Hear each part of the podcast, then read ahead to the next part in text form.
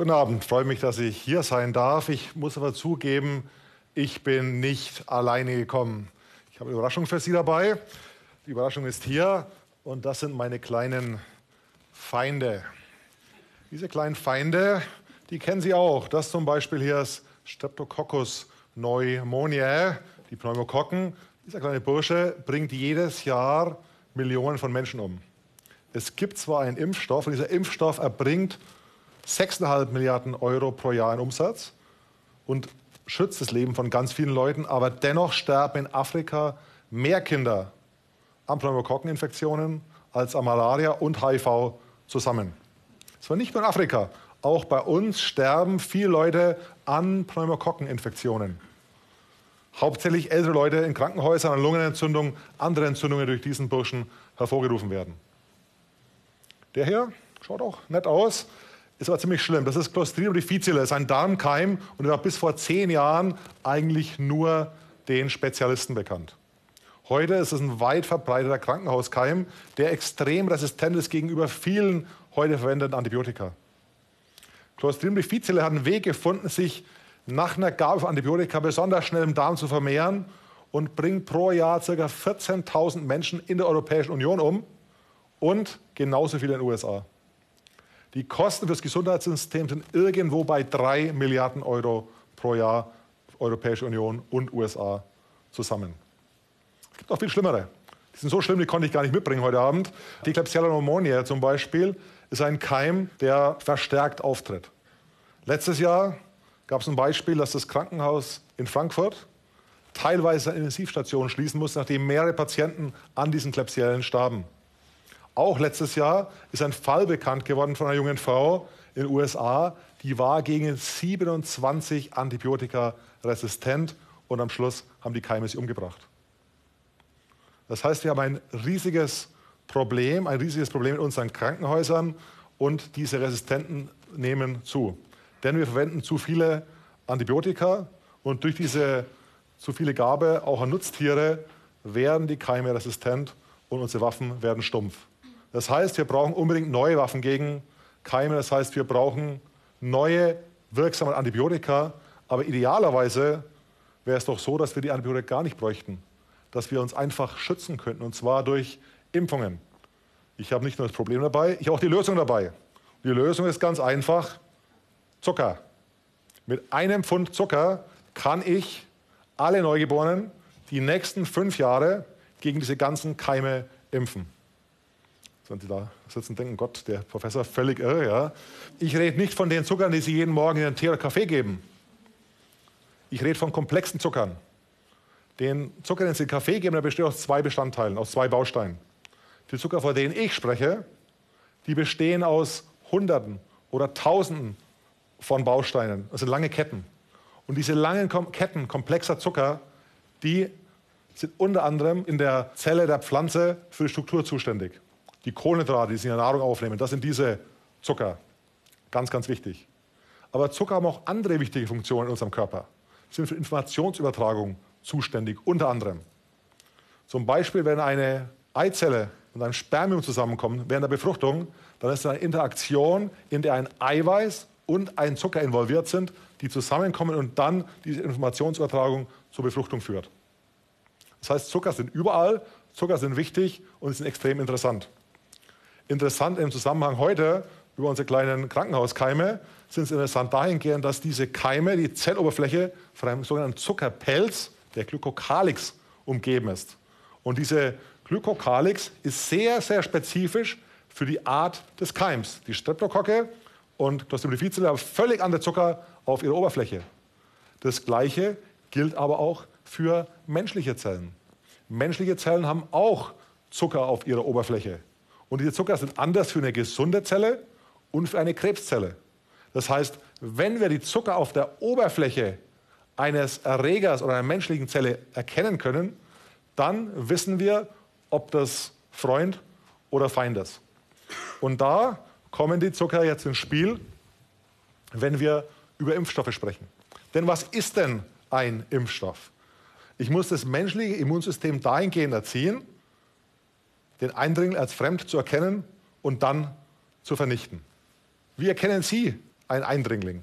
Sie müssen abchecken, in jeder Sekunde, kenne ich die Person, passt die rein, darf die rein oder ist die fremd darf nicht hier rein, ich muss mich wehren.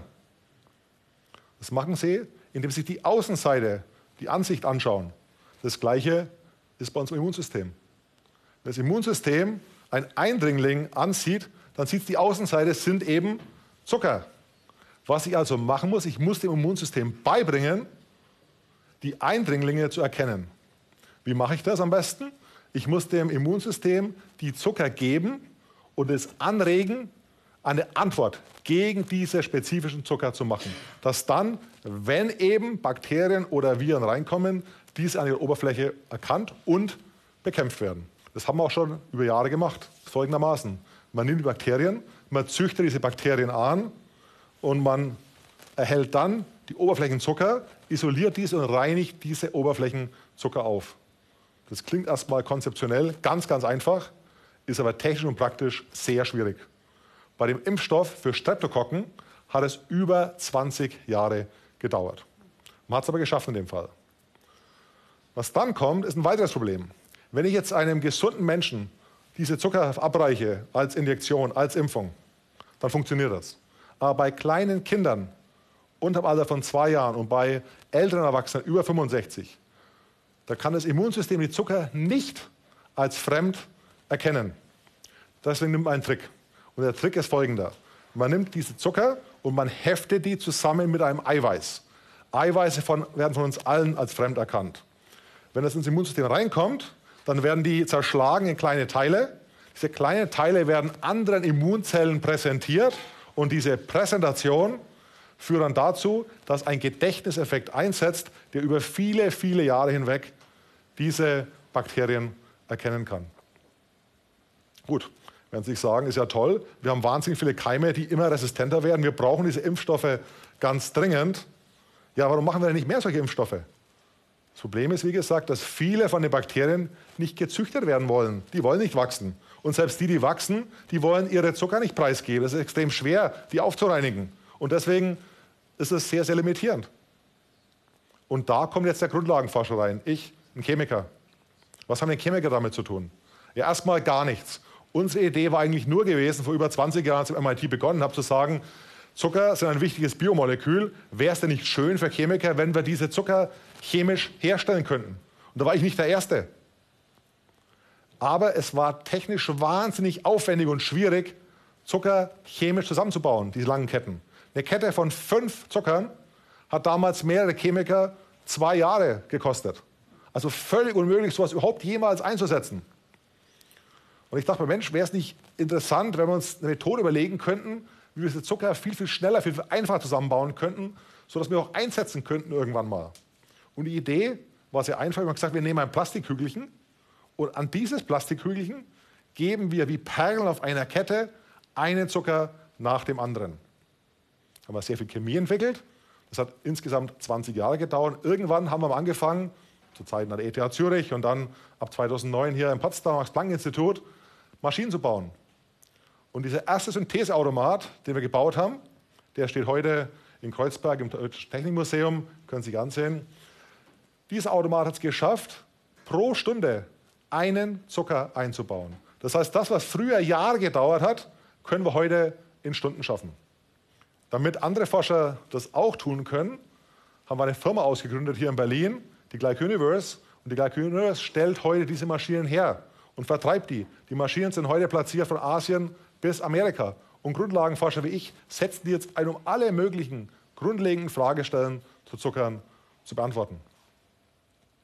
Damit war aber auch klar, wenn wir Zucker chemisch schnell herstellen können, dann können wir uns überlegen, die auch einzusetzen. Und was wir in der Grundlagenforschung am Max-Planck-Institut die letzten zehn Jahre gemacht haben, wir haben ganz viele Zucker auf der Oberfläche von verschiedenen Erregern chemisch nachgebaut. Wir konnten zeigen, dass wenn wir diese Zucker an Eiweiß anheften und injizieren, in Tiere typischerweise, dann kommt es zu einer ganz tollen und spezifischen Immunantwort. Und diese Tiere, typischerweise Mäuse oder Hasen, sind dann vor diesen schlimmen, schlimmen Krankheiten geschützt. Das ist toll. Dann Sie natürlich sagen, naja, Herr Seeberger, wir möchten aber nicht nur Tiere schützen, wir möchten Ende des Tages doch Menschen schützen. Und um das zu tun, reicht es nicht mehr, das nur an einem Grundlagenforschungsinstitut zu machen. Wir haben deswegen eine Firma ausgegründet, Vaxilon in Berlin-Adlershof. Da forscht ein Team von 20 Spitzenforschern aus fünf Ländern. Viele von denen kamen vom Max-Planck-Institut in die Firma rein. Die haben dieses Projekt weiterhin vorangetrieben und haben es jetzt geschafft, erste Moleküle zu bekommen, die von den Zulassungsbehörden das grüne Licht erhalten haben, ab Anfang 2019 in klinischen Studien getestet zu werden. Wenn das alles gut verläuft, dann können wir frühestens in 2024, 2025 davon ausgehen, dass diese Impfstoffe auf den Markt kommen. Ich möchte noch ein paar Zahlen sagen. Die Entwicklungskosten von dem Zeitpunkt, wo das, das Grundlagenforschungsinstitut verlässt, bis zu dem Zeitpunkt, wo es vermarktet werden kann, sind irgendwo zwischen 500 Millionen und 1,2 Milliarden Euro pro Impfstoff. Das heißt aber auch, dass diese Art von Impfstoffen nur da entwickelt werden kann, wo am Schluss auch ein Markt ist, der das Ganze trägt, denn die Entwicklungskosten müssen wieder eingespielt werden. Wir haben es geschafft, diese Anwendung zu schaffen, aber es ist auch darauf basierend, dass wir in Deutschland eine extrem gute Möglichkeit zur Grundlagenforschung haben. Ich bin ganz bewusst vom MIT, einem der absoluten Top-Institute, zurückgekommen nach Europa, erst in die Schweiz, an die wahrscheinlich beste Hochschule in Europa, an ETH Zürich, und von dort vor zehn Jahren dann nach Deutschlands Max-Planck-Institut. Denn die Max-Planck-Institute bieten Forschern die größte Freiheit und die besten Möglichkeiten, ganz tolle Grundlagenforschung zu machen. Und da sind wir sehr dankbar Ihnen, den Steuerzahlern. Denn Sie bezahlen das Ganze, diese Grundlage, aber es das heißt doch auch für uns, dass wenn wir diese Grundlagen schaffen können, wir es doch irgendwie hinkriegen müssen, dass wir auch den nächsten Schritt gehen, nämlich die großen Probleme unserer Zeit anzugehen und diese Probleme zu lösen. Das führt am Schluss dazu, dass wir neue Arbeitsplätze geschaffen werden und dass die Gesellschaft von dieser Forschung und von ihrem Geld am Ende profitiert. Mein Ziel ist es, dass wir zu einer Situation kommen, in der Antibiotika nur noch in Ausnahmefällen gegeben werden, indem wir Menschen und auch Nutztiere mit Impfstoffen schützen. Denn wahnsinnig viele Antibiotika werden eingesetzt, um Nutztiere zu behandeln und damit werden die Resistenzen befördert. In der Welt, in der ich mir vorstelle, wo wir leben könnten, haben wir diese Antibiotika nur noch in seltenen Fällen, sodass sie auch wesentlich länger aushalten und damit können wir viele Millionen Menschen schützen. Ich hoffe, wir schaffen das. Vielen Dank.